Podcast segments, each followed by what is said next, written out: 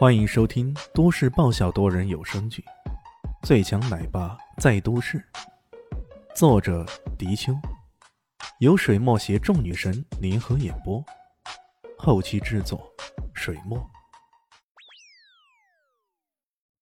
第二百六十七集。到了晚上，他来到了聚会的地点——万豪酒店。到了聚会的地点，一个大房间，三桌人。已经来了大概一半了，他们三三两两的坐在一起，很是熟络的聊起天来。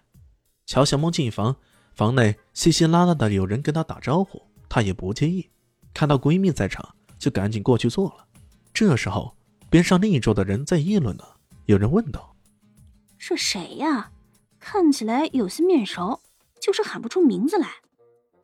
还有谁？那不是咱班当时的穷女孩乔小萌呗？听说啊。”他现在还在租房呢，不会吧？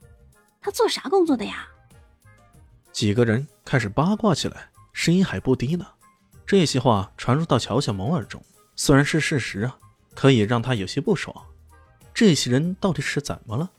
难道聚个会也要通过贬低人家来秀一把自己的优越感？真的是太过分了。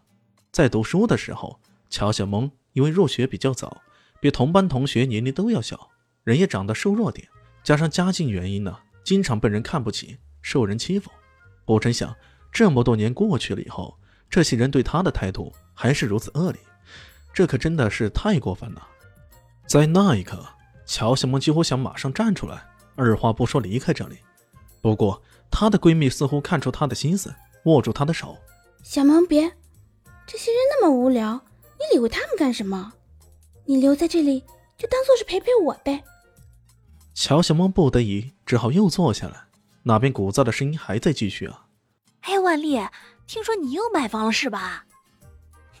是啊，我在豪庭逸郡那边买了一套房，复式的，有差不多两百平米。豪庭君逸。乔小梦听了，顿时一愣。这么巧啊？怎么这个万丽也在那里买房呢？这时候，那些羡慕的声音响了起来。哇，你就好了，你怎么这么有钱呀？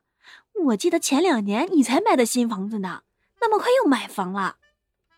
哼，哎呀，现代人啊，谁没有一个两套房、三套房的呀？那可不一定，比如说有人据说还在租房子呢。这一些人又要提下乔小梦来秀一把自己的优越感了。啊，对呀对呀，我听说家是在哪个楼盘来着？哦，对了，就是你那个豪庭君逸啊！有人一口气买下了四十七栋别墅啊！哎呦，那真的太恐怖了！不会吧？怎么有人那么有钱呀？哎呦，太恐怖了！这话激起了周围人的阵阵惊叹声。用恐怖来形容别人有钱，这真的说明那个人真的有点恐怖啊！是哪个人那么有钱呀？如果我们认识就好了。喏。小林听说就是在那边做销售的，到时候问问他就知道了。我听说呀，那经理开心的要疯了，马上组织他们晚上去嗨。小林今晚还不一定能不能来呢。乔小梦听到小林的名字很是耳熟啊，忍不住有些好奇。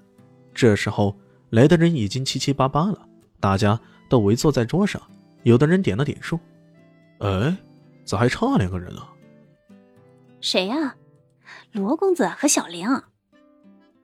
哦，罗公子，好久没见了。这位饲料大王不知现在怎么样了呀？大家对这个人似乎都有些熟悉，一提起他来都闹哄哄的。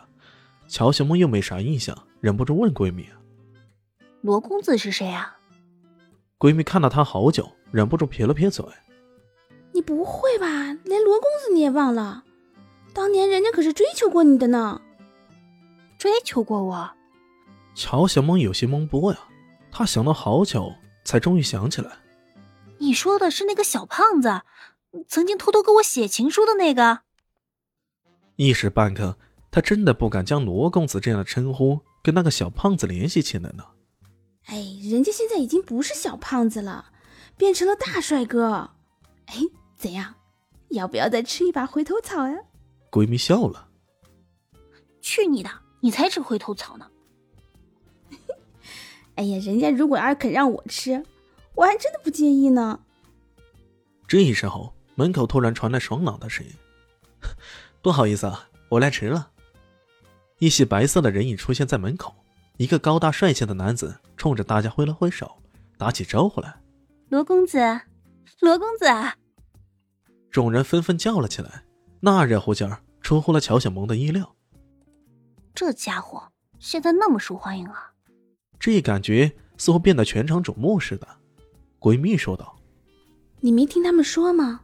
饲料大王啊，他现在的身价起码千万以上了。”据说南乡市很大一部分饲料市场都跟他有关呢。怎么样？看他现在是不是很帅气？动心了？身家千万，样子看起来还行啊。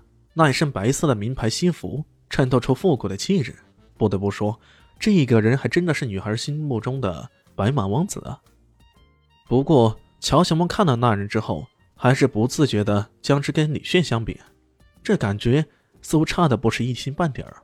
这时候，饲料大王罗公子掏出手机来，为了表示歉意，我在群里发个千元红包。哇！一句千元红包让众人激动的无以复加，个个都打了鸡血似的吼叫起来。到了后面，甚至整齐划一的喊着：“罗公子，罗公子，罗公子！”千元红包抢下来，闺蜜抢了几十块。兴奋的眉开眼笑的，乔小萌抢的慢，没抢到。不过他也不在意。这时候，罗公子左顾右盼，似乎在找位置坐。这么一个金主，自然引起了众人的热烈欢迎呢。那万里直接冲着他招了招手：“ 大家好，我是阿西，是只猫，在剧中扮演乔小萌等角色。本集播放完毕，谢谢您的收听，下集更精彩哦。”